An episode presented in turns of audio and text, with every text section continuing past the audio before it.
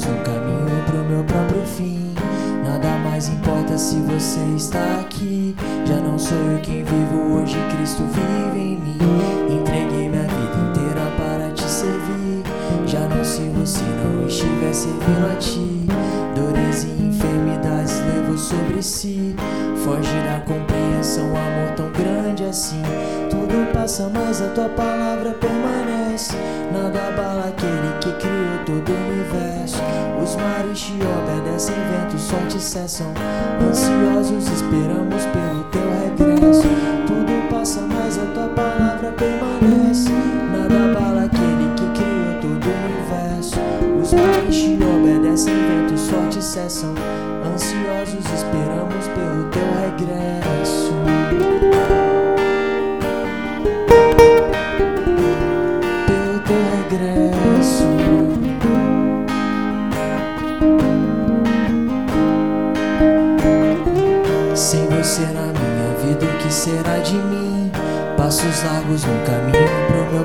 Fim. Nada mais importa se você está aqui. Já não sou eu quem vivo hoje, Cristo vive em mim. Entreguei minha vida inteira para te servir. Já não sei você não estiver servindo a ti. Dores e enfermidades levou sobre si. Foge da compreensão, um amor tão grande assim.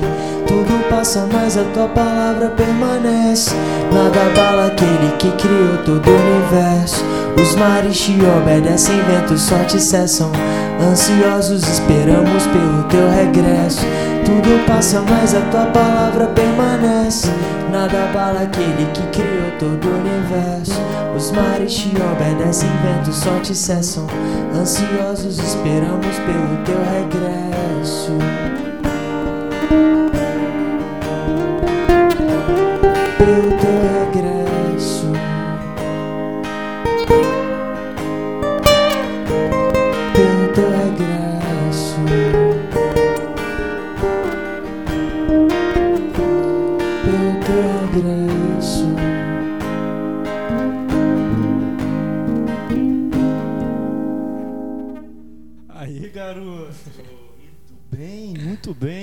Você tá? Tudo bem? Bem demais, e você? Grande Vinícius. Gente, boa noite. Tudo bem com Boa noite, vocês? pessoal. Como é que vocês bom? estão? Hoje eu tô com o Vinícius, um amigo, um brother, um cara que, que eu, eu admiro demais. Admiro ele como pessoa e admiro também é, o, que, o que Deus fez na vida desse cara. Glória a Deus. É isso aí. Eu trouxe o Vinícius aqui hoje para conhecer vocês, para vocês conhecerem ele, né, na verdade. É, porque Vinícius é um compositor, né? Cantor, podemos dizer, A porque gente arrisca, né? a gente vai falar daqui do, da, da, da, da sua carreira, de, de tudo que você já esteve inserido, né? Uhum. Então, é um belo de- de um compositor, inclusive essa é sua, né? Essa daqui é minha, uma composição autoral minha. Qual, É. qual o nome dela? Ela não tem nome. Não tem nome ainda? não tem nome. Mas eu tava pensando em chamar ela de O Teu Regresso, Teu regresso, né? que fala da volta de Jesus, né? Que Sim. É uma coisa que a gente tem que ansiar bastante, né? O tempo inteiro. É verdade. A gente vai falar de muita coisa. Tô muito feliz de ter trazido você aqui. massa demais. Tá bom, Vinícius? É, Vinícius é um cara que ele, ele teve uma, uma vida antes e depois de conhecer Cristo, de ter uma. Uma intimidade, um encontro realmente com o Senhor. E eu falei, cara, você precisa ir lá no, no, no Coffee Music, você precisa de estar lá pra gente falar isso que Deus fez na sua vida para todo mundo lá de casa. Vinícius, aqui no Coffee Music que muita gente assiste, muita gente, gente de outros países assiste. É uma audiência muito boa. Então, assim, eu queria que você primeiro se apresentasse, fala quem você é, de onde você veio, fala tudo aí pra gente aí. Bom, boa noite pessoal. Eu sou o Vinícius, eu tenho é, 27 anos de idade, mas eu só tenho dois anos de vida, né, de vida de verdade. E eu, eu assim, eu cresci a minha vida inteira né, cercado de pessoas que eram convertidas. Eu, né, eu tenho é, pastores né, perto, perto de mim, né, o pai do Fred, que inclusive é o melhor amigo do Felipe, é pastor. Inclusive foi a ponte né, da é. gente trazer aqui você. Assim, eu, tenho, eu tenho, tinha vários espelhos né, para que eu pudesse seguir, mas infelizmente né, na minha vida eu não, não segui por esse caminho. E acabou que resultou né, em praticamente aí 25 anos de muita experiência, né, de, muita, de muito sofrimento, eu diria. E nesses últimos dois anos que eu tenho aproveitado realmente a minha vida, eu tenho vivido plenamente, né? Sim. Desde que eu conheci Jesus, eu posso dizer que eu tenho uma vida, né, de verdade. E eu, eu assim, nasci é, em Vila Velha, no Espírito Santo, e minha vida inteira, cara, eu estudei em escolas boas, né? Tipo, tive bastante oportunidade na vida e né, fui para fora, morei um tempo lá na Austrália, é, fiz a faculdade de Direito, me formei em Direito. Eu hoje sou professor de inglês, né, dou aula para um aplicativo e ah, legal. consigo né, tirar meu sustento, bem legal. E agora em dezembro vou fazer a prova para a OAB e se Deus quiser, né, vou ter oh. sucesso e né, se for para pela vontade de Deus, né, a gente vai estar tá aí é, também trabalhando Advogando, como né? advogado, né? sim. sim. Né? E é isso. Né? Esse, esse é, o, é o básico assim, é que o básico, né? de mim. Tá. Ficou quanto tempo na Austrália? Cara, eu fiquei aproximadamente nove meses na Austrália. Né? É. O, na verdade, meu testemunho ele começa um pouco antes da Austrália. Né? Porque é, acho que quando eu tinha uns 16 ou 15 anos, uma moça veio até a minha casa, né? Ela, ela trabalhava na limpeza. E ela um dia, cara, parou para mim e falou assim: Vinícius, você sabe que eu não tô aqui por acaso. Aí eu olhei e falei: uhum. Que papo é esse, né? O que tá acontecendo aqui? Aí ela, Vinícius, eu tenho uma mensagem de Deus para você e Deus me manda te dizer que você vai ser um atalaio dos últimos dias. Eu tocava num grupo de pagode na época, né? Atalaia dos últimos dias nem era uma coisa que passava pela minha cabeça, nunca tinha escutado a palavra atalaia. Uhum. E na hora eu fiquei meio em choque assim. Ela falou: abre a Bíblia. Eu abri a Bíblia, deu num, num versículo que falava, falava alguma coisa de que você iria profetizar para as nações. Para na hora comecei a chorar, tive aquela experiência ali momentânea. Depois disso, nunca mais tive nenhuma, nenhuma um contato com ela. Né? Ela saiu de lá de casa. É, ela também tinha falado sobre a questão de eu ser adotivo, né? Porque ela falou, Vinícius, você não está aqui à toa. Uhum. Né? Você já poderia ter morrido porque o seu pai não queria deixar com que você é, é, tivesse vida. E daí eu virei para minha mãe e falei, mãe, por que, que você falou da minha história para ela? Por que, que você falou? Ela falou, mãe, Vinícius, nunca falei nada para ela. Eu falei, ixi, essa mulher, é, essa mulher tava, tava realmente na benção. Eu não conhecia nada né? Mas ali foi a primeira experiência que eu tive, né, com alguém de Deus, assim, me falando de alguma coisa sobre a minha vida. Sim. E depois disso, né, eu passei aí longos e longos anos, né, é, é, no mundo. Só que eu vivia no mundo num, num ponto de vista assim bem tranquilo, porque até os meus 19 anos eu assim bebia, porque lá no meu lar era permitido, né? Meu pai bebia, né, uhum. né? Naquela época, minha mãe, né? Era conivente com isso. E a partir de um certo ponto, né? Eu percebi que eu também poderia fumar, porque os ambientes que é, eu, eu utilizava para poder beber, o cigarro também era uma constante. Então, assim, minha mãe já tinha se acostumado com o cheiro de cigarro na minha roupa. Sim. E daí eu percebi que eu poderia facilmente fumar também, né? Então, assim, comecei a beber, fumar. Aí teve um carnaval específico que eu fui com vários amigos meus e naquela tentativa de né, se provar, né, provar que eu era, que eu fazia, que é, eu acabei experimentando outras drogas, né? Foi a primeira vez que eu consumi maconha na minha vida e loló, né? Foi, é uma droga que também é uma droga bem forte. E assim, naquele momento eu falei, cara, isso aqui não é para mim, né? Nunca, nunca vou viciar nisso, né? Sim. E seguir minha vida tranquilo. Isso com 19, 16, 17 anos. É, quando eu tinha 19 anos, pontualmente, eu fui para Austrália.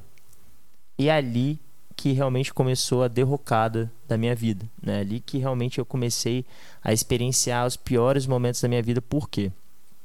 É, quando eu cheguei na Austrália, eu era até um menino que não, assim, é, era um menino que, que era até inocente, né? Porque assim, eu já tinha consumido algumas drogas, mas eu não, não tinha é, uma, uma cabeça assim maléfica, alguma coisa do tipo.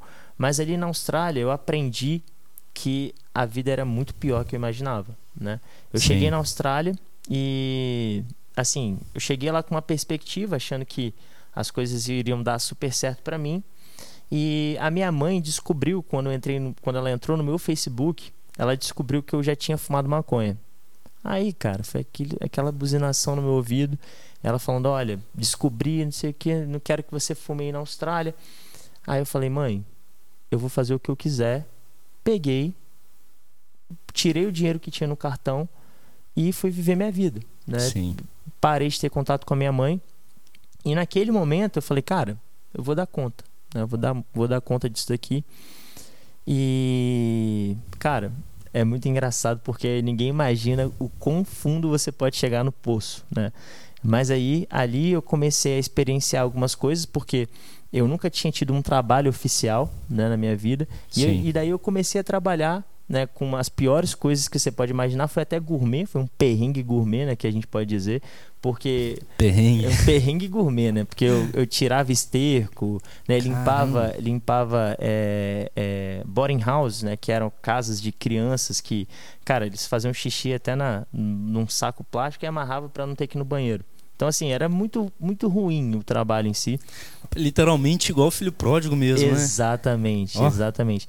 Aí, cara, chegou num ponto da minha vida que eu tava vendendo almoço para comprar janta, porque eu já tinha me mudado de um lugar que tava legal, fui para um lugar que, irmão, tinha que até fechar as comidas rápido porque entrava barata, né, umas baratinhas pequenas, e o, o, o ambiente também era hostil, né, porque Sim. as pessoas não queriam dividir nada, as pessoas não estavam felizes de estar ali, né, então era um- uma situação assim, cara, que eu tava com medo, né? Porque pela primeira vez eu estava longe de casa, né? Não tinha como eu acessar minha mãe, meu pai, não tinha para onde voltar, né? Sim. E ali eu falei, cara, me lasquei, né? Me lasquei. E chegou num ponto em que, assim, eu, eu, eu assim, por- acho que por ironia do... Não, não existe ironia do destino, né? Foi Deus realmente que colocou a vontade permissiva de Deus, fez com que eu conhecesse um menino. E esse menino, é, o nome dele é Nick, né? Hoje, pela honra e glória de Deus, ele está convertido. Mas esse menino, ele tinha 17 anos na época e ele, é, ele assim, no primeiro momento que eu conheci ele, ele era um menino normal, mas só que ele estava na pior. Né? Eu tinha ainda alguns miojos lá para comer, tinha alguns biscoitos ainda, e ele não tinha nada para comer. E, assim, também usuário de droga, tudo. e até então eu não tinha percebido isso nele. Eu só via que ele estava meio jogado, não falava muito, não comia direito. Mas aí eu, eu assim, sempre tive um coração meio. meio é, Vamos botar assim, eu sempre gostei de ajudar as pessoas, Sim. até mesmo antes de convertido. E aí é, eu comecei a ajudar esse menino. Eu comecei a dar para ele né, as coisas assim que sobravam da minha comida. Né, eu fazia o miojo, dividia com ele. E ele meio que se acostumou com aquela situação, né? Porque ele estava na pior, eu estava na pior também, mas eu estava conseguindo alguns trabalhos melhor ruins. que é ele, um né? pouquinho melhor, mas é- ainda assim muito ruim. E aí chegou num ponto, cara, que eu lembro que eu estava prestes a receber meu primeiro salário digno lá, porque eu tinha feito um mês de trabalho comendo mal, eu tinha separado na última semana, eram sete dias, eu tinha separado sete miojos para cada dia de almoço. Tava na pior mesmo, sim, muito e, e a qualidade de vida piora, né? Quando você se alimenta mal, dorme mal, Sim, trabalha sim. muito. E daí, no último dia, esse menino comeu o meu miojo. Cara, eu, eu assim, eu, eu não tinha inglês suficiente pra brigar com ele, mas eu brigava com ele e ele olhava espantado assim pra mim, e eu, eu falava em, em português, em inglês, e ele não entendia. E eu, eu tava indo pra cima dele, os- as- o pessoal assim que morava comigo separou. E aí ele tirou, né, como se fosse uma carta mágica, um pedaço assim de maconha. E foi a primeira vez que eu vi uma droga tão reluzente, um negócio assim diferente mesmo, né, na Austrália. E na hora eu parei tudo que eu tava fazendo, falei, eita, que negócio é esse? Aquilo me atraiu, né? O olhar aquilo me atraiu. Esqueci a fome, né? Esqueci o momento que eu tava. Falei, cara, vamos fumar isso daí, né? Que pelo menos eu vou aproveitar um, minha consciência humana de aproveitar um pouco a Austrália. Sim. Fui lá e fumei. Depois disso, né, fui lá, tive uma conversa séria com ele, falei, Nick, a gente, né, tá vendendo almoço para comprar janta. Como é que você come minha comida e, e bota maconha aqui para que eu fume e tal? E ele falou, olha, se você quiser dinheiro, eu posso te ajudar. Você me ajuda a vender. Aí eu parei, pensei, falei, assim, não falo nem inglês, não falo nada, tipo, como é que eu vou ajudar esse cara? Eu tô na pior, eu, eu tô agora começando a trilhar um caminho legal. Mas aí na hora, a, a sede, né, por algo diferente me fez querer tentar fazer aquilo. Eu falei, cara, vamos fazer o seguinte, eu te arrumo compradores e você me ajuda, né, com dinheiro, né, se eu quiser fumar alguma coisa, você, né, me ajuda. E aí foi nessa, cara. Eu estudava numa escola em que tinha muitos colombianos, brasileiros, coreanos, e eu conheci o contato da pessoa que vendia maconha antes de todo mundo, né?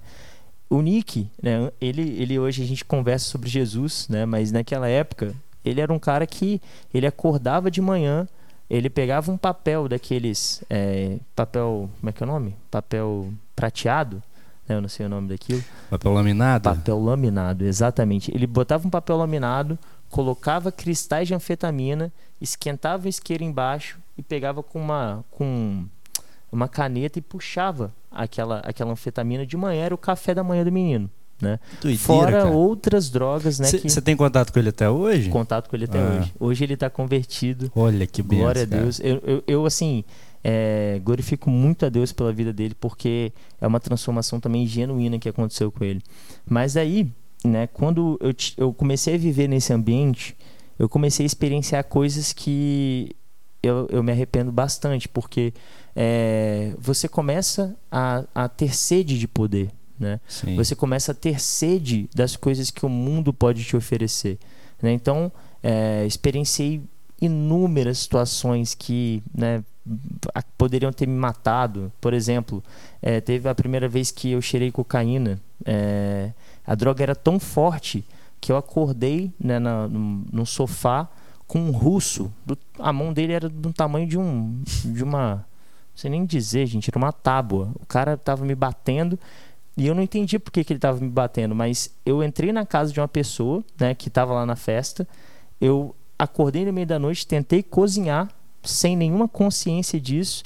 Liguei o fogo e fui dormir. A sorte é que esse russo acordou para ir para trabalhar, né? Porque lá os pedreiros acordam muito cedo para o trabalho e Sim. viu o fogão ligado e foi lá e né, desconfiou que era eu que Deu uns estava tapa. e me deu uns tapas lá. Voltei pra Que casa, uma loucura, ressaca cara. moral, né? Horrível.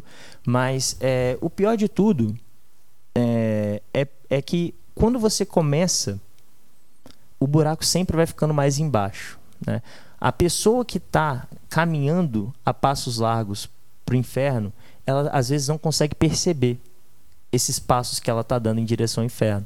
Então, assim, você começa a se cercar de pessoas É muito sutil, né? muito sutil. É uma coisa assim que você não consegue perceber, Uhum. né, quando você começa realmente a perder a sua vida para droga, para o poder, para mulher, para dinheiro. né? Você começa a adorar isso. Sim. né? E chega um ponto em que você não consegue discernir mais o que, que é a sua vida e o que, que é uma adoração à droga, dinheiro, bebida, mulher. Então a minha vida era adoração a todas essas coisas. Sim. Eu não passava um dia, por exemplo, sem tomar dois litros de cerveja, no mínimo. No mínimo. Fora o maço de cigarro que eu fumava, fora pelo menos uns 7, 8 becks, que eram baseado de maconha desse tamanho. Por dia isso. Minha mãe era completamente contra a maconha. Ela já tinha aceitado. Porque em casa eu toda noite tinha que acender um para poder dormir. Né? Quando ela saía, dava festas de assim, né? quase ser expulso do prédio. Né?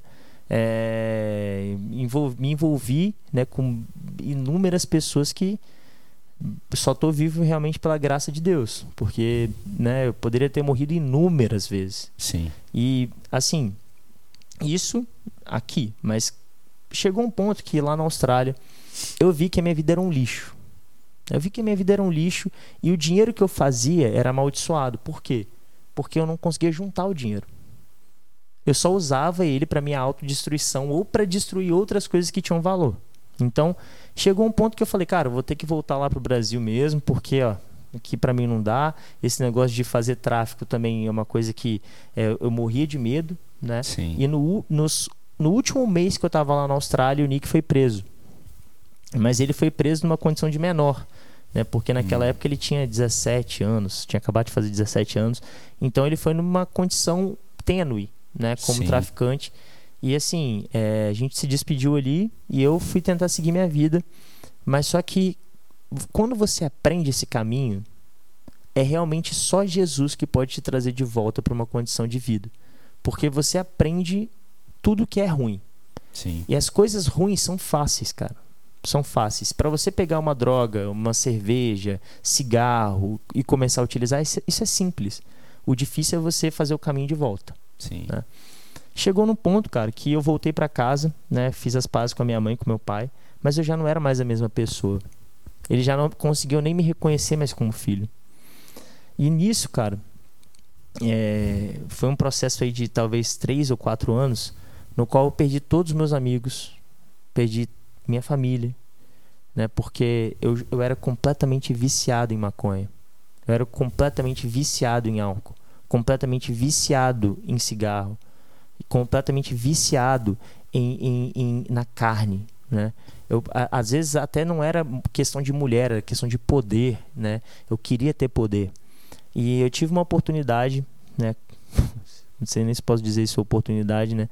Mas um cara uma vez ele me chamou para poder patrocinar é, um, um negócio ilícito, né? Que na verdade seria um tráfico favorecido. Eu daria para ele 4.200 reais, ele compraria droga, né? E com esse dinheiro ele, ele, ele compraria droga, revenderia, mas ele já me transferiria 5.200 reais na parte da tarde e eu não tocaria em droga nenhuma. Eu só financiaria, né? Ele pegaria o dinheiro, pegaria a droga e me devolveria mais mil reais, né? Só pelo financiamento. E eu fui fazendo isso, né? Quando eu voltei da Austrália, porque eu tinha um dinheiro guardado ainda, continuei fazendo isso, até que chegou num ponto, cara, que tudo que eu tinha de valor tinha ido embora. Tudo, tudo, tudo, tudo. Eu já não tinha mais valor em nada. Eu não confiava em mim. Caramba. Eu não confiava mais em mim. Né? Eu cheguei a. né, hoje eu posso falar isso, mas eu furtei é, haveres da, minha, da mãe de uma ex-namorada minha. Furtei joias e joias para poder vender e, e- e- e fazer dinheiro. Furtei é, coisas da minha avó, da minha mãe. Tudo. Eu destruí a minha vida por causa da droga. Que coisa, hein? E quando chega né, nesse ponto, você fala, cara, eu sou isso, né? Eu sou esse cara, eu sou esse lixo que eu consigo ver no espelho. E chegou num ponto, cara, que eu já não tinha mais vontade de viver, né?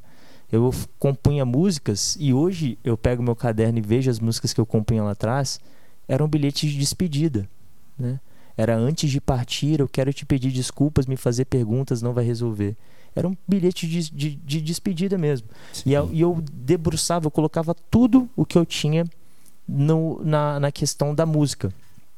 Por quê? Porque nesse meio tempo eu compus, né, eu comecei a compor e eu comecei a ter uma, um certo respeito das pessoas que no rap compunham também. E daí, cara, eles começaram a falar: olha, você é bom nisso, né? Continua. Eu tive uma oportunidade de ser artista da, do estúdio Sala de Destaque, hoje lançou o César, que lança né, inúmeros rappers aí. E eu, eu- eu- naquela época eu era o artista da casa, né? Sim. Eu tava ali como artista da casa. Só que o fundo do poço, irmão, é, ele, ele, te, ele te drena as energias. Então eu já não me sentia mais feliz em estar fazendo aquilo. E assim, eu tinha até uma condição financeira boa, mas a condição financeira boa que eu tinha, eu só utilizava para poder comprar mais droga. Sim. Só utilizava para poder né, destruir a minha vida. E chegou num ponto em que assim, eu, eu já tinha desistido, minha mãe já tinha desistido, ela, falou, ela fala isso até hoje, ela falou, ó, o ano da sua conversão foi o último ano que eu tinha de esperança em você. Eu já tinha entregado os pontos. Né? Eu já tinha ido para Resgata-me, né, que é um, uma, um retiro da Igreja Católica, não tinha funcionado. Já tinha tentado de tudo, tudo, tudo que vocês imaginarem. Até me trancar dentro de casa para não consumir droga, mas eu não conseguia me Que afastar doideira, daquilo. cara. E eu já tinha perdido tudo, né? Tudo. Mas tudo pode mudar, né, cara? Do Glória a nada. Deus. As coisas podem mudar do nada. E o, o ponto em que eu comecei a ter vida foi no ponto em que eu imaginei que não teria mais saída pra mim. Né? Eu, com 25 anos, eu tava no estúdio, né? Fumando maconha. Eu acho que era um, uma, era um beck desse tamanho assim, né? E na, naquele beck eu falei, cara, isso daqui não é vida não. Isso daqui não é vida não. Tem alguma coisa errada com isso daqui. Você Fui tava pra no estúdio casa, gravando no estúdio uma gravando música. uma música. E daí, e aquilo já tava me incomodando. Uhum. A rima que eu tinha na música era preenchendo meus vazios com meu copo cheio. O início da rima. Era a primeira rima. Rima de destaque. E todo mundo amava esse verso. Sim. E daí, fui pra casa, minha prima me liga e ela fala: Vinícius, você tá dando aula de inglês, né? Eu falei: tô. Ela, você quer dar aula de inglês pro seu, pro seu primo e pra sua prima? Eu falei: tá. Vamos, né? Fui lá, comecei a dar aula pra eles e eles me pediram pra ensinar pra eles uma música chamada How He Loves Us, né? Que é uma música cristã. Uhum. E aquela música cristã, eu comecei a escutar, cara. E é muito estranho você, quando você não é crente, você vê uma adoração genuína. Consegue cantar um pedacinho? Aquela Oh, how he loves us, oh, how he loves us, how he loves us, oh. É, é, é em português. Ele nos amou. Uhum. Não, ele me ama, ele me amou. E cara, eu comecei a ouvir aquela música e aquela adoração genuína começou a entrar no meu coração. Sim. E eu comecei a falar, gente, que, que negócio é esse? Que, que, que esses crentes malucos estão fazendo? E eu era ateu na época, não acreditava nada em Deus. Né? Para mim, Deus era hum, coisa para boi dormir, né? tipo, historinha para boi dormir. Eu não acreditava em Deus de forma nenhuma. E eu jamais iria me converter naquela altura. Jamais, jamais, jamais. Eu tinha argumentos contrários a Deus, assim, de você, você pode pedir qual- qualquer um aqui que eu tinha de pronto. Né? História de Constantino, a, a, a, como, que, como que foi formado o cânon bíblico, que aquilo de lá era humano. Tudo que você puder imaginar eu tinha de argumentação contra Deus. E daí aquela adoração começou a invadir meu coração. E daí, uma hora minha prima falou pra mim: Olha, você pode tocar a música Open the Eyes of My Heart? Aquela Open the Eyes of My Heart. Lord. Rapaz, aquela música começou a tomar o meu coração. E eu falava, gente, esses crentes são malucos, cara.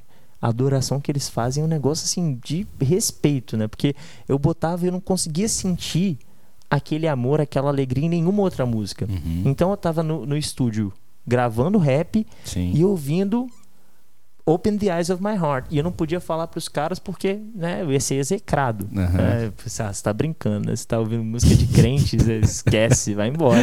Né, Os caras talvez iam me bater ali. É. Mas aí é, comecei a ouvir e eu comecei a ir na academia ouvindo essa música, comecei a ir na- no, no, no mercado ouvir essa música e eu falava, alguma coisa tem de diferente nessa música. É Mike W. Smith, né? É, exatamente. E eu não, eu não consegui identificar o que que era. Eu falei, cara, eu quero isso pra minha composição.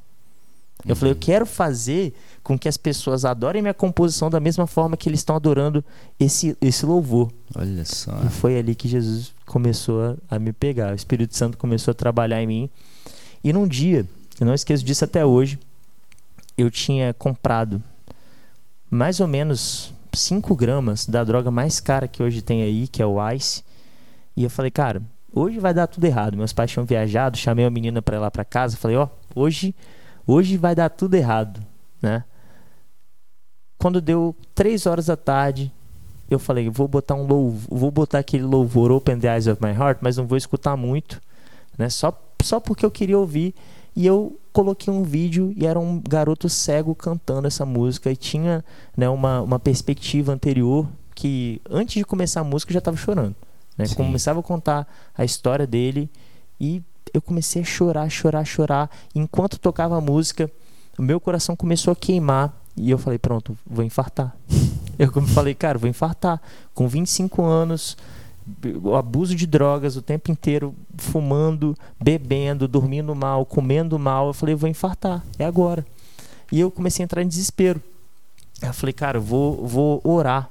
Vou pegar a Bíblia da minha avó, porque a Bíblia da minha avó ficava guardada né, numa escrivaninha.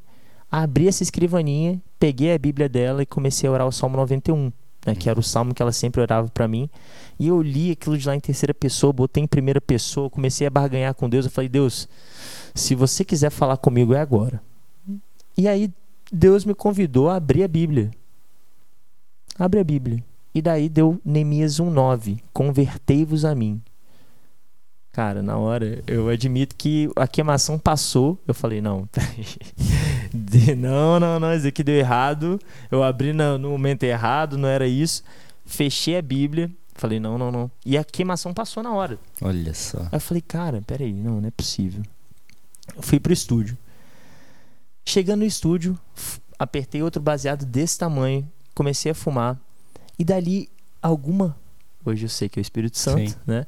Mas o Espírito Santo me convidou a mandar mensagem para um amigo meu, que era um amigo que eu sabia que era da igreja. E o nome dele é Lucão, hoje ele é pastor, né? Ele é uma bênção. E é, hoje a gente não congrega mais junto, mas, cara, que Deus te abençoe, porque esse cara, ele. Eu mandei mensagem para ele, eu acho que ele deve ter ficado também com um certo temor, assim, falou: o que, que esse cara tá me mandando mensagem? Que ele uhum. sabia que eu era muito ruim. Sim. Ele sabia. De dos ruins eu era o pior. Aí ele falou: o que, que esse cara tá me mandando mensagem? Eu falei: ó, cara, queria ir lá na sua igreja. Aí ele: não, vamos, né? Isso foi numa quinta-feira, era culto de cura e libertação. Cheguei lá, não senti nada. Falei, cara, né, não acho que não era não. Esse negócio aqui de crente não, é, não foi para mim não. Beleza. Na outra semana, quinta-feira de novo, comecei a fumar mais uma vez no estúdio. Falei, cara, vou ligar para esse, vou mandar mensagem para esse cara de novo. Ele falou, cara, vem aqui no domingo, mas vem mesmo, não deixa de vir. Quando eu fui, não, isso, isso foi na quinta. Sexta, sábado, eu fui para Guarapari e eu tinha assim, eu já tinha pensado mil desculpas para não ir no domingo. Uhum. Só que quando chega no sábado, a menina com quem eu tava lá em Guarapari, ela olha para mim e começa a falar: Vinícius, você tá um pouco diferente. Você não tá mais tão doido. Aí eu falei: ah, Cara, eu tô ouvindo uns louvores meio crentes, cara. Não sei o que tá acontecendo comigo. Meu coração tá meio mole. Né? Eu tô chorando por qualquer coisa. Não sei, acho que Deus quer falar alguma coisa comigo. E ela pegou e falou assim: Cara, eu sabia que não era para eu ter vindo, porque eu sou eu sou ex-convertida. ela começou a chorar para um lado, eu comecei a chorar para o outro. No final, ela se converteu, ela voltou para casa e se converteu, né? Glória a Deus para a vida dela também. E eu voltei para casa com uma pulga na orelha. Eu falei, vou ter que ir nesse domingo. Sim. Foi no domingo e, cara, ali eu aceitei Jesus, porque aonde eu ia, eu só conseguia falar de Jesus. Onde eu ia, eu só conseguia pensar em Jesus. E da partir dali, eu comecei a querer conhecer Jesus. E a partir do momento que eu comecei a conhecer Jesus, a minha vida foi transformada, né? Mas é, as pessoas pensam, ah, foi transformado, né? Tipo, como assim? Nesse mesmo sábado, eu peguei assim, era, era realmente um montante grande que eu tinha em droga ali. Joguei pela janela e falei, é, na hora que eu joguei, eu falei, meu Deus, o que que eu fiz? Era a última que eu tinha. Eu não tinha ficado um dia sem fumar durante cinco ou mais anos. Uhum. Eu falei, como que eu vou dormir hoje? E daí eu falava, cara, era a última, era a última, era a última. E o Espírito Santo já fez aquele turnaround falando, essa era a última. Uhum. Depois daquilo dali eu nunca mais fumei.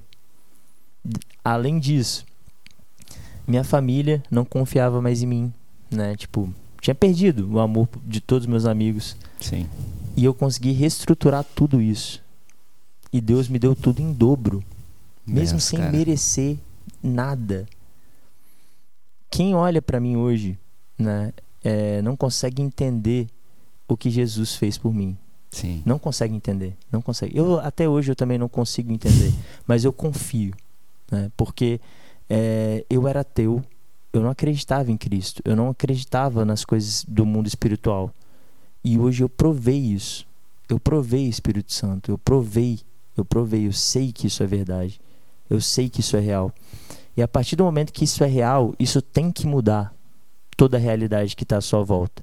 E a partir do momento que começou a mudar a minha realidade, eu comecei a perceber que não existe vida fora de Cristo. Por isso que eu falei que eu tenho 25 anos de idade e dois anos só de vida. Sim. Né? Porque eu só passei realmente a ter vida depois que eu conheci Jesus. Né? Só passei a, conhecer, a, a, ter vida depois que eu conheci Jesus. E isso, cara, falei que fiz uma palestrinha, né? Falei tá doido, a gente tá amando te ouvir aqui. Mas daí, cara, eu... E o que que isso ensina, né, cara? O que que isso me ensina, na verdade? Você tinha falado da parábola do filho pródigo, né? Sim. Lucas 15. E exatamente isso que Deus tem gerado no meu coração. Por quê? Porque, cara, é... o que Jesus fez na minha vida, ele faz o tempo inteiro. Sim. Ele faz o tempo inteiro, ele cura, ele liberta. Ele, ele realmente ele faz isso a, ó, Mas existe uma coisa que a gente precisa aprender que é literalmente mergulhar na palavra de Deus. Porque a palavra de Deus é um tesouro e a gente tem que descobrir as coisas que, tão, que estão ali ocultas. Então, é, Deus falou no meu coração sobre a parábola do filho pródigo e assim já tem algum tempo que ele tem ministrado né, no meu coração sobre isso e uma coisa que me chama bastante atenção na parábola do filho pródigo é com relação a, a, a como esse pai se portou né, diante dos dois filhos. Né, você tinha ali um filho que ele pede antecipação da herança, uhum. né, e o pai aceita né, e reparte a herança entre os dois. Né? Se a gente traz isso para uma, uma lógica moderna ou para uma lógica né, é, oriental, a gente vai perceber que esse conto ele não faz sentido nenhum né? Se você parar para olhar. Por quê? O pai Na... tinha, mor... é, tinha morrido ainda. Né? Exatamente. Né? Se você para para pensar, no, no Oriente Médio não existia transferência de herança entre vivos. Uhum. Você não podia transmitir a herança a partir né, de, de, um, de um ente com vida ainda. Então Sim. o filho estava declarando para aquele pai que ele o considerava morto. Né? Então, assim, pra, só, só de, de começar a analisar essa parte, você já falou, opa, peraí, por que, que esse pai né, não, não né, deu um tapa nesse filho, corrigiu, né, ou o irmão mais velho dele também não, não o repreendeu na hora que ele estava fazendo isso. Então é uma parábola que soa um pouco estranho, mas é mais estranho ainda, porque se a gente para e pensa na, na nossa lógica moderna, também geraria o mesmo estranhamento. Né? Se a gente tem dois filhos, o qual um ele é realmente dedicado, ele ajuda em casa, né? ele, ele é um cara que é prestativo, tá ali ajudando o pai, em, todo, em toda brecha ele tá. E tem um outro que não liga para nada, né? ele realmente não, não, não, não estuda, né? bate o carro, o pai vai buscar ele na delegacia. E daí, esse filho mais novo, ele pede herança, o pai divide, esse filho se arrepende, volta, o pai aceita. Gente, faz, não faz muito sentido. Mas nada que Jesus falava era sem sentido. Tudo tinha um propósito fenomenal por trás Sim. daquilo. Então, a gente tem, né, na, pela perspectiva oriental, algo que não, não, não, não faria nenhum sentido. Na perspectiva ocidental moderna, também não. Até porque né, a figura paterna atualmente ela tem sido cada vez mais é, é, sucateada, Sim. principalmente depois da Segunda Guerra Mundial. A gente tem desenhos que menosprezam a figura paterna, né? Os Simpsons, é, Modern Family, eles fazem literalmente uma chacota com Sim. o papel do pai, né? E, e o que que o que que essa parábola ensina, na verdade, para o meu coração? a gente tem né, o início dessa parábola falando desses dois filhos, mas antes disso, tem uma história, né? Porque é, essa história da parábola dos dois filhos começa com continuando, E isso sugere que exista uma, uma história anterior, que é a parábola da dracma perdida. Né? Uma mulher pré, Uhum. perde uma dracma em casa e do nada ela acha e sai para comemorar com as vizinhas e com as amigas. Mas por que, que ela deu tanta importância para essa dracma? Cara, se você para para estudar, a dracma nada mais era do que uma parte do dote que ela recebia, né? Porque a mulher na época ela não trabalhava e a dracma que ela recebe, ela poderia tanto né, costurar né, no, no véu que ela ia casar ou costurar em alguma tiara para que, caso o marido dela faltasse, ela pudesse utilizar essa dracma para poder voltar para casa de algum parente ou né, voltar para casa do pai. Então aquela dracma que ela perdeu significava muito mais do que uma simples moeda, significava a própria salvação dessa mulher. Sim. Então a gente tem ali a parábola dos dois filhos, uma, uma da dracma, e essa parábola da dracma ela começa com um ou, que sugere uma história anterior, que é a parábola da ovelha perdida. Uma, uma ovelha que foi perdida no deserto e que ela foi achada pelo pastor. Então a gente tem três parábolas, só que o contexto, na verdade, vem anteriormente, porque tem um então, ante- antes disso tudo, em Lucas 15, que pressupõe que existe uma história e um contexto anterior, que é exatamente o cerne de tudo, no qual Jesus ele começa a sentar com, com os publicanos e com os pecadores, e ali né, ele estava ali recebendo eles, né, e receber era algo que né, gera até um, um certo como assim, cara? Esse, o, o rei da glória ele vem receber pecadores e publicanos, né? não vem sentar com escribas e fariseus. Por quê? Né? Mas ele estava ali sentado com, com pecadores e publicanos e os escribas e fariseus repreendem Jesus. Uhum. Eles falam: peraí, você vai receber os, os publicanos e pecadores? E Jesus vai até eles e fala: peraí, por que, que vocês não vêm, né? Para poder receber eles também. Então, a gente percebe que, voltando aqui agora de trás para frente, tem três histórias que fazem total sentido a partir do momento que você entende o que Jesus quer falar com isso. A primeira história, a gente tem uma ovelha que está perdida fora de casa. Qualquer animal que que que que está perdido fora de casa sabe que está perdido fora de casa. né? Quem já perdeu um cachorro e achou sabe que, que o o animal sabe disso. Ele tem esse esse sentimento de Uhum. né, que perdeu o dono. Uma dracma perdida, que é alguém que está perdido, né? No caso, uma moeda, né, inanimada. A gente tem algo, algo, algo que não sabe que está perdido e está perdido dentro de casa. Então, algo que está perdido fora, que sabe que está perdido fora, Sim. algo que está perdido dentro, que não sabe que está perdido dentro. E na parábola do filho pródigo, um que está perdido fora e outro perdido dentro. Né? Isso me gerou um, um- constrangimento grande quando eu fui entender, porque o filho que estava perdido fora, isso é claro para a gente visualizar. Mas você percebe que existia um outro filho perdido dentro, porque a partir do momento em que o pai reparte-lhes a herança, você percebe que ele não repartiu para um só, ele não entregou para um só. Sim. Então, o filho mais velho ele também recebeu, ele não repreendeu como a segunda figura mais importante ali da hierarquia, né, da família, ele não repreendeu o irmão mais novo. Então, aquilo dali, o silêncio dele já era algo que já, já, já era comprometedor para ele. Uhum. Então aqui a gente já tem um, um- um- uma situação em que esse filho pródigo, né, o, não, o filho que permanece, ele além de receber herança, ele considera o pai morto e ele não, ele talvez não fosse tão sincero quanto o filho mais novo, Sim. mas ele também considerava o pai como morto, tanto que quando né, o, o filho volta, o filho pródigo volta, ele fala: peraí, pai, como é que você está aceitando esse cara de volta? É. E se a gente para para analisar, é exatamente o que aconteceu no início da parábola, no, no início de toda a parábola, que é quando o- o- o- os escribas e fariseus, que podem ser comparados ao filho, o filho que permaneceu, se realmente se iram contra Jesus quando é, ele, ele, ele recebe os pecadores de volta, né? que no caso seria o filho pródigo. Então, isso para mim é uma coisa que, que me ensina bastante, por quê? Porque Jesus, cara, se você para para pensar, ele não, não tem lógica Jesus ter sido é, rejeitado. Não tem uma lógica que você consiga entender. Porque o cara multiplicava pães, o cara curava enfermos, o cara. Peraí. Ele andava sobre as águas, velho. Como que ele foi rejeitado? Aí você para e pensa.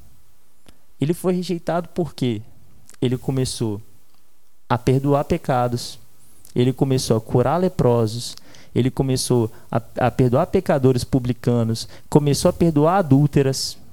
Aí isso, isso já não, não, não alegrava mais a, a parcela do, do, do, do alto escalão da, dos escribas, dos fariseus. Isso já começou a perturbar a ordem. Né? Porque, por mais que você queira acabar com o pecado, por mais que você queira lutar contra o pecador, é interessante que eles permaneçam onde estão. Porque daí eu consigo conviver melhor com o meu próprio pecado. Uhum. Entende? Então, o que, o que essa parábola me ensina é que você pode estar perdido fora, sabendo que está perdido fora, perdido dentro, sem saber que está perdido dentro, e na situação do filho pródigo e do filho que permaneceu, um perdido fora e outro perdido dentro. Mas existe sempre um que está à sua procura. Sim. E se você foi encontrado por esse um, que é Jesus, se renda, porque você vai viver a plenitude dos seus dias. Você realmente vai começar a ter vida. Eu estava perdido fora, mas eu sempre falo para as pessoas que talvez estejam perdidas dentro da igreja. Né? As pessoas que não conhecem a Cristo, as pessoas que ficam ali só por tabela, cumprindo tabela, né? cumprindo escala, né? cumprindo coisas que estão ali só, só para estar tá mesmo. Né? Cuidado, porque aquele que está aquele que tá te procurando, ele quer te achar. Né? Então, cuidado para você não permanecer perdido durante tanto tempo. Né? Amém. E é isso. Rapaz. É que você falou do filho pródigo, eu fiquei. Já veio... Tá sendo bom para você também em casa? para mim, tá sendo ótimo. Eu creio que você é, procurou depois as respostas, né, de muita coisa que você viveu, que às vezes é, você não tinha até por não acreditar, né, por ser ateu e tudo, né? Mas hoje você vem, poxa, eu passei isso, eu fiquei tanto tempo passando por isso, talvez porque o Senhor hoje queria me responder que o tempo que eu passei era necessário para eu ter essa resposta e tal. Eu creio que você hoje você vem é, remoendo, né, Vinícius? É, é, tudo que você passou e veio e hoje você vem entendendo o porquê que Deus ele faz as coisas como faz, né? Por que existe o tempo para todas as coisas, como diz a palavra, né? E, cara, como é bom te ouvir, mano. Como, oh, como tá sendo bom aqui te ouvir e conhecer. Eu, eu sou fascinado, cara, por, por pessoas que, que são transformadas, né? Eu gosto muito de ouvir Rodolfo Abrantes. Nossa. É um cara que, assim, eu, eu acredito que um dia ele vai estar aqui no Coffee Music, eu creio nisso. Em nome de porque Jesus. é um cara que eu, eu gosto demais de ouvir ele. Porque é um cara que também ele passou um pouco o que você passou. A história dele parece muito com a sua história, né? Uma vida promíscua, é, drogas, né? mulheres, uma vida imoral um lixo, né? Uma, uma vida de lixo e foi transformado por Deus da mesma forma, né? Ele tinha bolotas debaixo do braço e, e do nada sumiu aquela, aquele, aquele, aquele mal que ele tinha, né? E cara, Deus ele faz, é, é, Deus ele é. é. Deus ele não tem como dimensionar Deus, não né? Tem como. Deus tem ele como. é e ele ele faz da forma que ele quiser, né? Quando ele quiser. Né? E eu acredito que é, a sua família deve, deve ter se convertido algumas pessoas. eu posso dizer que. Alguns amigos também, né? Cara, é, esse, essa que é a parte legal do evangelho, porque é. você percebe que é, quando, quando você quando você está realmente preso na videira verdadeira, você começa a gerar também. Sim. Né? Então, assim, meu, meu pai se converteu, né? minha mãe se converteu. Né? Eu tenho aí inúmeros amigos, cara. É, meu, meu direct é muito engraçado isso, porque os piores vêm me procurar também. Né? Então, assim, quando, quando veio uma mensagem, aí eu falo, gente, o que, que eu vou fazer? Eu falo, gente, o que, que eu vou sim. fazer? Eu lembro. Né? Aí o Espírito Santo vem me lembrar que não sou eu não vou fazer nada. É. Né? Eu tenho que deixar, eu tenho que não atrapalhar o fluir do Espírito Santo. É, então eu vou lá, apresento Jesus, né? Falo, falo de Cristo. E, cara, é impressionante como que é, a transformação gera transformação. Né? Porque se você foi verdadeiramente transformado, a sua transformação é um vai gerar. Testemunho vivo, né? É. Testemunho. E, e, e, por exemplo, sabe o que, que eu acho maneiro? Você falou que você acha maneiro é, é testemunhos de conversão né, e tal uhum. de histórias mudadas. Eu acho maneiro a pessoa que cresceu na igreja e nunca saiu. Sério, eu falo, cara, esse cara não quis experimentar e ele confia plenamente que, que aquilo que ele vive é o melhor para ele. Eu, eu admiro esse cara, velho. Eu tô até arrepiado aqui. Eu falo, esse cara é punk rock. Esse cara é fora do normal. Porque a, a, eu, eu precisei experimentar o pior para saber o que é melhor. Sim. Ele, ele já sabe o que é melhor desde o berço. Sim. Você fala, nossa, cara, que confiança, que, né, que sabedoria. né? Então eu convido aí todos que né, provavelmente vivem aí uma vida inteira de evangelho, não sai, não sai não. Porque não precisa, você não, não vai encontrar vida lá fora. Eu já procurei de todas as formas, com droga, mulher, be bebida, dinheiro, poder, é, fama, tudo, tudo. Eu tentei de tudo, tudo. Eu não, não tem nada assim que me passe pela cabeça que, que eu não tenha tentado. E eu não encontrei vida em lugar nenhum. Só quando eu conheci Jesus realmente que o, o, o vazio que existe em mim foi preenchido. E tem uma máxima que eu carrego para minha vida que é o seguinte: você acredita que Jesus pode preencher qualquer vazio? Sim. E se você tem um vazio não preenchido por Jesus, qual que é o tamanho do seu vazio? É um vazio do tamanho de Jesus. Qual que é o tamanho de Jesus? Imensurável. Então, se você tem um vazio dentro de você que você não preenche com Cristo, você tem um vazio do tamanho dele. E o vazio do tamanho de Cristo é simplesmente imensurável. Você não vai curar isso com nada. Psicólogo, você pode ir é, aconselhado ir para psicólogo, para psiquiatra, faça o tratamento que você tem que fazer. Mas Sim. existe algo que só Cristo vai te dar. É. Você só vai encontrar em Jesus. Não adianta, não adianta. Não vai ser droga, não vai ser mulher, não vai ser bebida, não vai ser uma boa condição financeira, não vai ser um carro. Pergunta para quem tem. Sim. E Vinícius, hoje você tem é, à disposição a mesma coisa que você tinha. Mais, né? Mais ainda. Muito mais. Mais ainda. E hoje você consegue consegue através do seu da sua transformação rejeitar porque você encontrou a, a pérola de grande valor, né, cara? Cara, é, é louco porque é, pra... E você que já, só nos cortando, você que já viveu as experiências que tudo isso dá. Hoje você pode dizer que a experiência com o Espírito Santo não tem como comparar com. Incomparável, incomparável.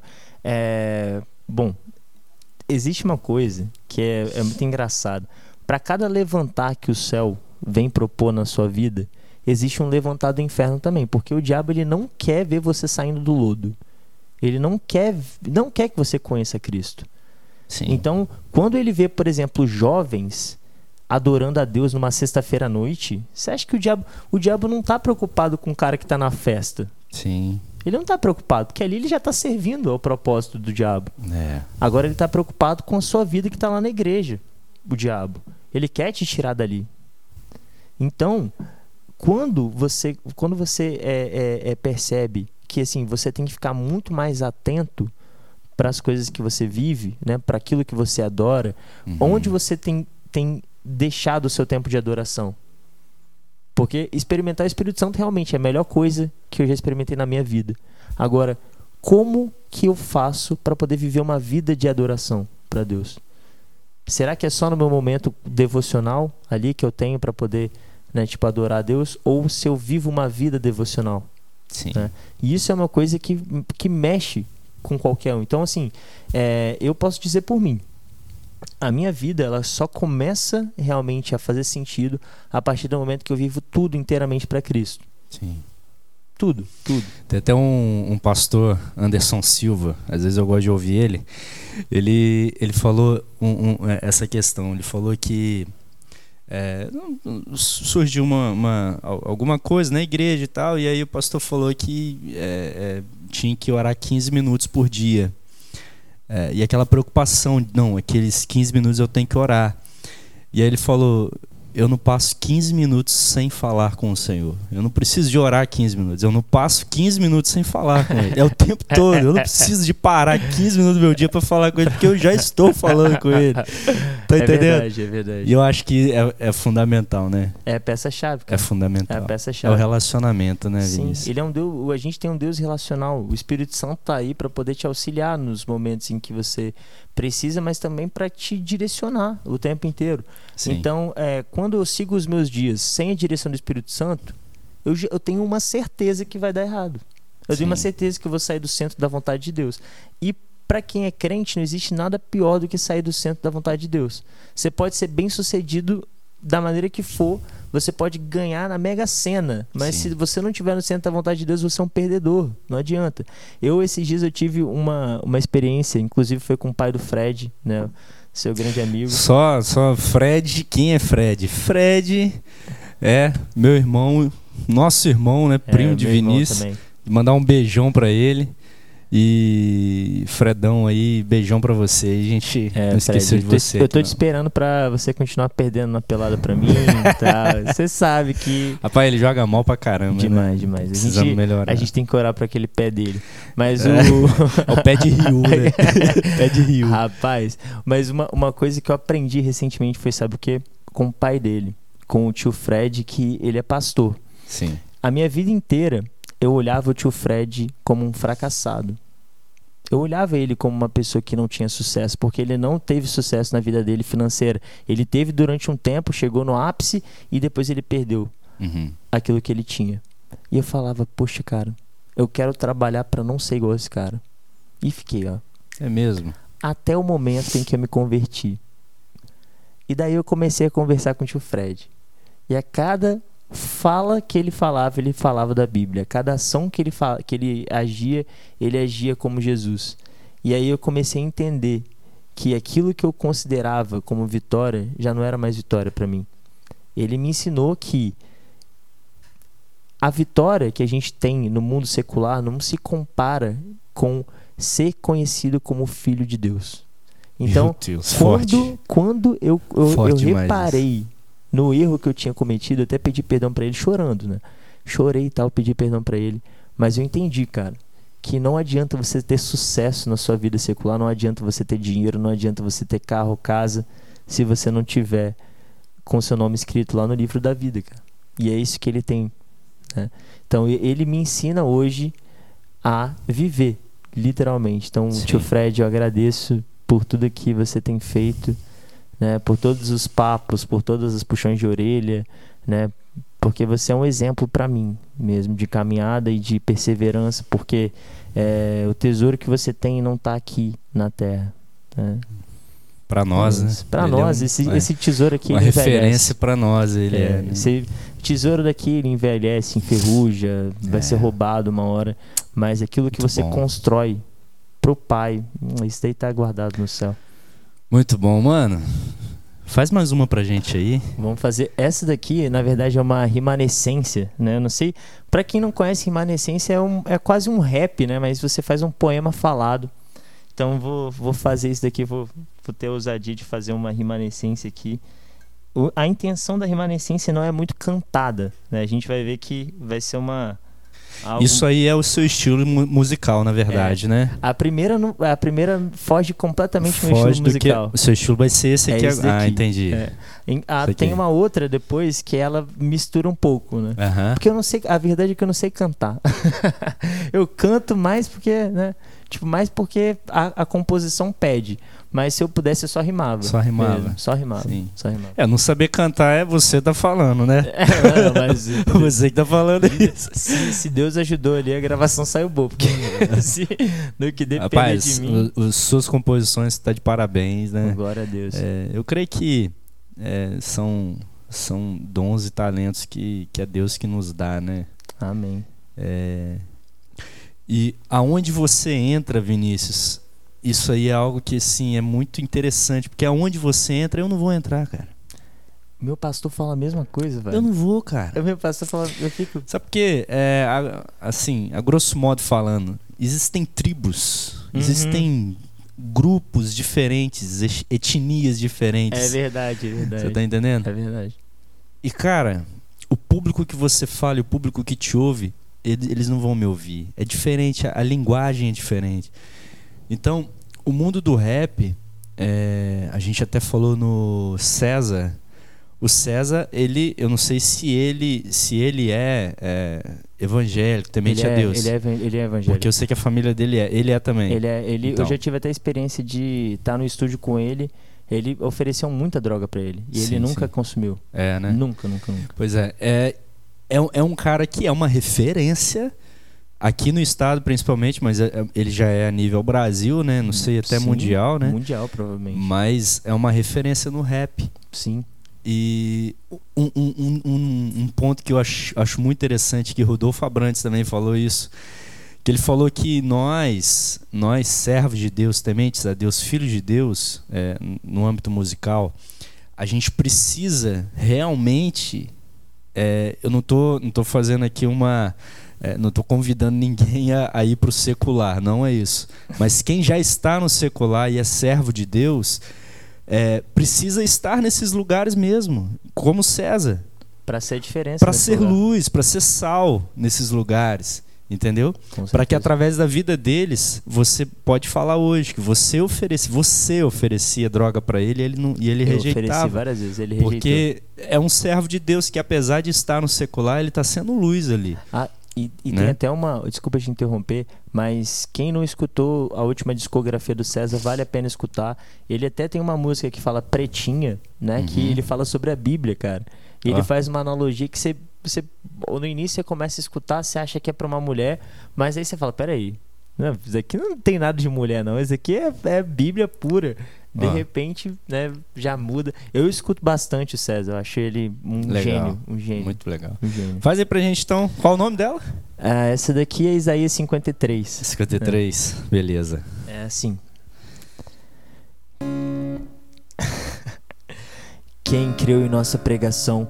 O Rei da Glória veio sem beleza e formosura. Ele era humilhado e rejeitado entre os homens, mas nós somos sarados pelas suas pisaduras. Homem de dores, experimentado no trabalho, as faces se viravam sem dar atenção alguma, mas tomou sobre si as nossas enfermidades, levado a batedouro como uma ovelha muda. Ele foi transpassado pelas nossas transgressões e sobre ele estava o castigo que traz a paz. Ele entregou sua vida em oferta pelo pecado, pregado no madeiro, foi morto em meu lugar, contado com os transgressores sem ter feito injustiça, seu sangue vertido no madeiro é o que me justifica. Como raiz de terra seca, nele não tinha beleza, mas o desejamos porque nele está a vida. O Senhor fez cair sobre ele a nossa iniquidade, para buscar todas as ovelhas que estavam perdidas. Abra o caminho para que entre o Rei da Glória. Sua obra redentora veio para me dar a vida.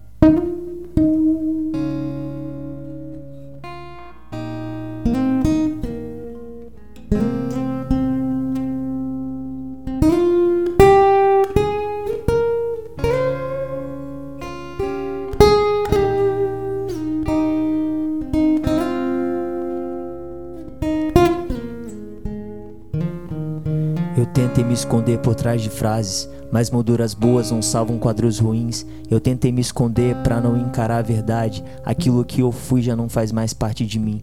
Eu te peço perdão por tudo aquilo que eu falho. Eu sempre tive coisas que eu nunca mereci. E todas as vezes que eu tentei apontar culpados, a verdade impetuosa se voltava contra mim. Eu me deixei cegar pelo meu próprio orgulho, até que não sentisse mais você aqui. Quando não sobrou nada, me ergueu de novo. Eu quero investir minha vida inteira em te servir.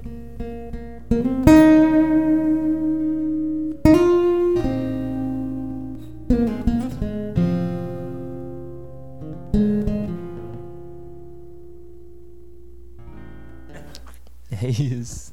Muito legal, cara. Muito legal. Aqui. Você que escreveu essa letra, né? Essa Sua, aqui né? Foi, essa aqui uhum. foi. Isaías 53. Muito bom. Vinícius, prazer, cara. Prazer demais, mano. Ter você aqui O comigo. prazer é tudo meu, cara. bom? O prazer é tudo meu mesmo. É, eu creio que o pessoal gostou demais também. É, deixe seus comentários aí, tá bom?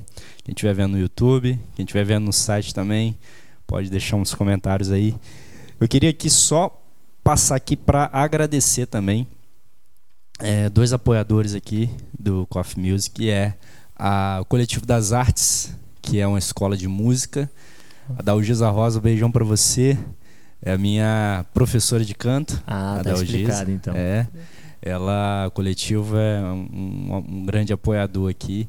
É, tá, tá me ensinando a cantar, né? Rapaz, pelo que eu vi agora há pouco, eu fiquei impressionado É. com a composição desse Ah, cara aqui. para tá? com isso, Gente, quando lançar, por favor, deem, dê- só, só ver. Não, não vou falar pra você gostar, não, porque você vai gostar naturalmente.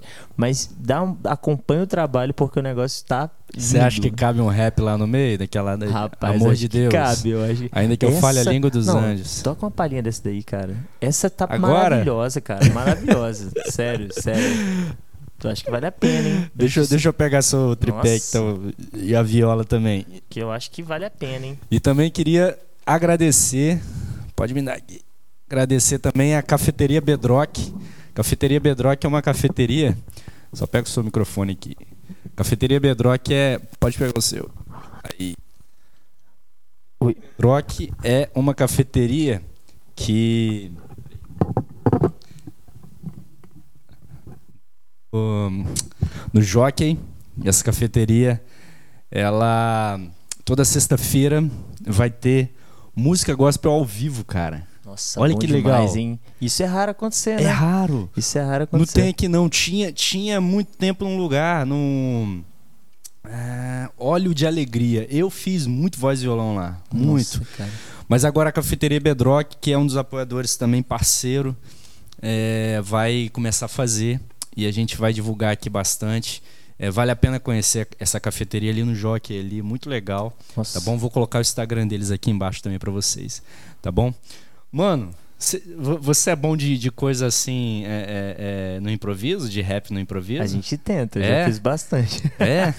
Ó, eu vou cantar um pedacinho da Amor de Deus aqui. Gente, não tinha nada, nada combinado aqui não, tá? Eu vou cantar um pedacinho de Amor de Deus, você tenta fazer uma rima aí. Eu vou tentar. Tá bom? É, é aquela. É, 1 Coríntios 13. Ainda que eu fale a língua do- dos homens, dos Nossa, anjos, se não tiver essa amor. ficou maravilhosa demais. Tá bom? Eu tô, tô até pensando aqui porque eu não quero estragar. Não, ó. Gente, ó. Gente, ó, não já- tava já combinado deixa- isso, hein? Já deixa já o like. Vai sair É. ainda. Quando que vai sair? Vai, é. É, Não, hoje, tá saindo hoje. Ela tá saindo hoje? Tá saindo hoje. Hoje, hoje no caso, sexta-feira. Entendeu? Não, não, mas no- a sua é porque esse música. programa aqui tá, é gravado. Aí vai sair sexta-feira. Não, mas então- a sua gravação. Ah, não, a minha não. A minha vai sair, eu vou, vou colocar a data ainda. Ah, vai lá então no meu tá. Instagram que vocês vão ficar sabendo Ah, de tudo. qual que é o Instagram? Felipe Figueiredo Oficial. vou Felipe colocar aqui Figueiredo embaixo Oficial. também. Vou colocar do Vinícius também. Qual é o seu? O meu é. Eu nem sei direito. Vinícius Eiras 94. Vou Vinícius colocar Eiras- aqui embaixo também pra vocês ouvirem. vamos fazer? Vamos, vamos tentar? Vamos O que que tentar, vamos acha? tentar. Vamos Acho lá que dá então, pra hein? tentar, hein? Vamos lá, hein? Ainda que eu fale a língua dos anjos, se eu não tiver amor, nada serei. Ainda que eu tivesse o dom de profecia, se eu não tiver amor, nada serei. Ainda que eu tivesse toda a fé do mundo, se eu não tiver amor, nada serei. Ainda que eu doasse minhas riquezas aos pobres, se eu não tiver amor, nada serei. Esse amor que vem de Deus é o que me transforma, que liberta e que traz a paz. Oh, oh, esse amor que vem de Deus me redimiu com seu sangue, uma vida eterna ele traz. Davi mesmo.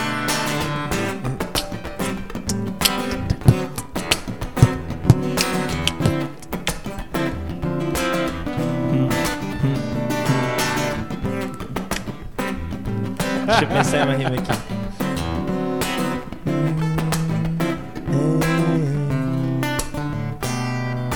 Eu tentei me esconder por trás de frases, mas molduras boas não salvam quadros ruins. Eu tentei me esconder pra não encarar a verdade. Aquilo que eu fui já não faz mais parte de mim.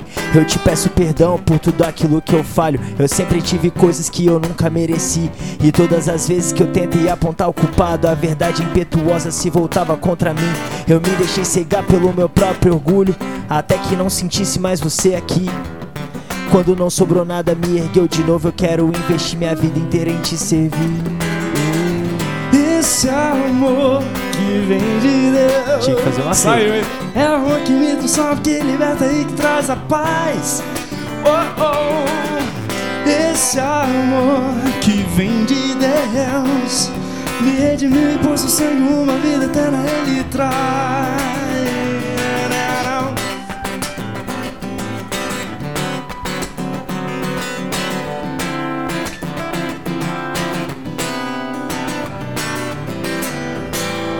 Aí, garoto! Rapaz, essa ficou boa Rapaz, demais, hein? que essa que ficou isso, boa hein? demais. Essa Muito ficou boa bom, demais. gente. Ó, não tinha nada combinado, não falei nada com ele. Eu cantei antes um pouquinho. Rapaz, eu, eu fiquei E assustado. esse cara é bom, tá? Porque não tinha nada combinado. Não, Muito mas bom. essa aqui já tava feita já. Já Essa tava? Você só tava. encaixou aí? Só encaixei, porque na hora eu fiquei, gente, eu não vou estragar esse momento. Cara, muito bom. Vinícius, cara, brigadão, cara. Foi muito legal, muito bom te ouvir, ouvir sua experiência. Foi edificante pra gente. Amém, cara. Tá amém bom? demais. Eu não sei o que, que você tem de planos, eu sei que a sua vida hoje está entregue ao Senhor, É. né? Já não são E- mais meus planos, mas. né?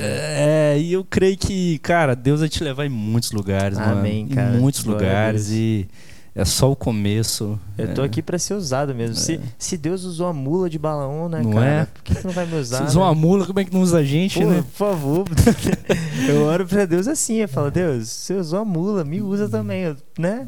Muito eu legal. quero ser usado também.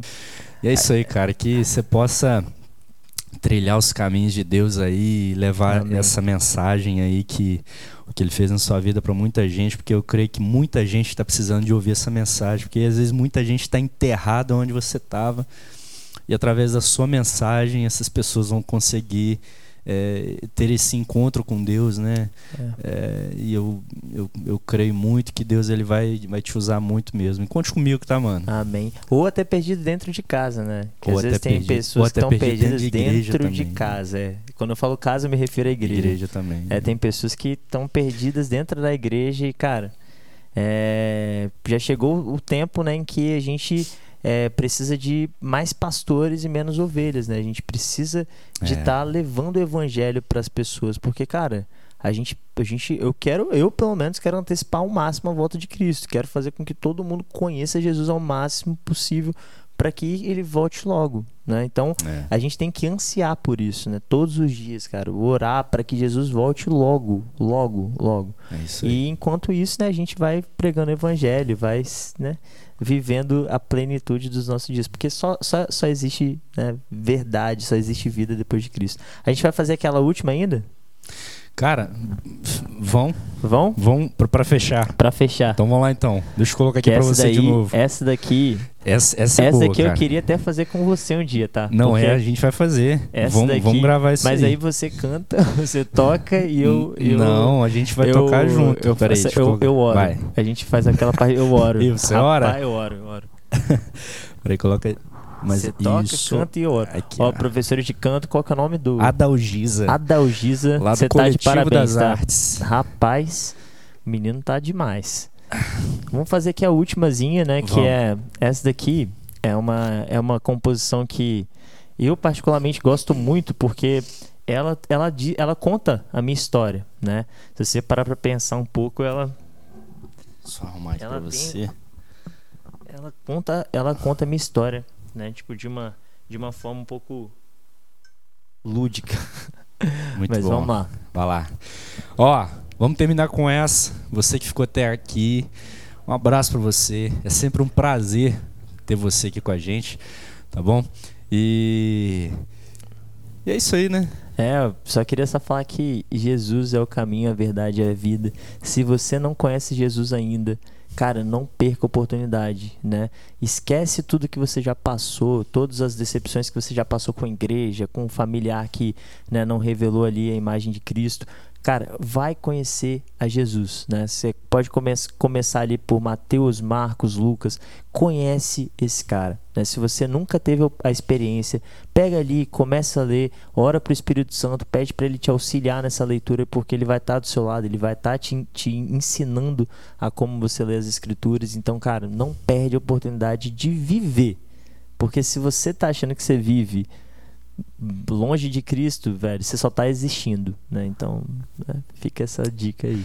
É isso aí, eu ia te falar, eu ia te perguntar o que, que você queria dizer pro povo, você já falou. É, então. já falei. gente, gente é, eu sou, eu, eu, eu, você é eu, é transformado. É, eu, eu, não perco a oportunidade, não. tem não. como não falar, né? Tá, é, não, tá é porque, fluindo, né? Gente, é, é a mesma coisa, você já comeu um doce gostoso? Quer você falar fala, pra todo mundo. Você fala, né? nossa, é. cara, maravilhoso. Você, você já experimentou uma, uma, sensação maravilhosa na sua vida? Você sempre quer compartilhar. Se fosse ruim, eu guardava, eu falava, não falava para ninguém, mas como é maravilhoso, transformador, uma coisa que não tem, não tem, não, eu não consegui até hoje ver um ponto. Ah, não, tem ponto ruim sim. Tem um ponto ruim sim. Porque você tem que per, per, é, permitir que a transformação ocorra. É. E nesse processo, não é tão fácil. Né? Você vai ter que abrir mão de muita coisa, você vai ter que abrir mão do seu ego, você vai ter que mudar para ser transformado. Mas, cara, eu te afirmo que, sem dúvida nenhuma, foi a melhor decisão que eu já tive na minha vida. Né? E é isso, fechou? Valeu, vamos então? Vamos então. Então valeu, gente. Até a próxima. Em nome de Jesus. Amém. Até mais. Vamos de música. Eu cansei de viver sem você do meu lado. Cheguei a acreditar que era pra ser assim. Sem perceber que tava bem perto do fim. Tão longe do caminho que leva a você. Sem entender porque eu quis te encontrar. Mesmo que seja impossível compreender, eu vim me entregar sem ter que olhar pra trás, já que é só o início entre eu e você. Yeshua, todos os meus caminhos me levam a você. Yeshua. Eu vim pra te servir, sou liberto pra crer.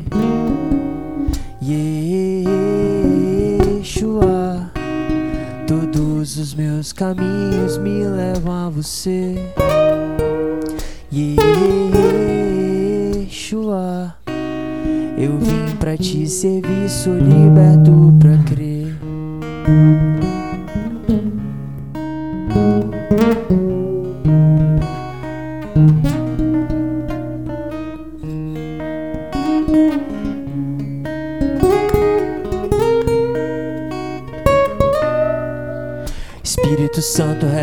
Minha alma, não quero viver mais preso ao pecado. Vim me render porque só Jesus salva teu sangue liberta. Eu quero ser marcado de olhos fechados, contemplo a tua glória. Só em ti confio pra sair do barco. Não importa o quanto o medo me consuma, se o meu caminhar será inabalável. Espírito Santo reveste a minha alma, não quero viver mais preso ao pecado. Vim me render porque só Jesus salva teu sangue liberta. Eu quero ser marcado de olhos fechados, contemplo a tua glória. Só em ti confio pra sair do barco. Não importa o quanto o medo me consuma, se o meu caminhar será inabalável.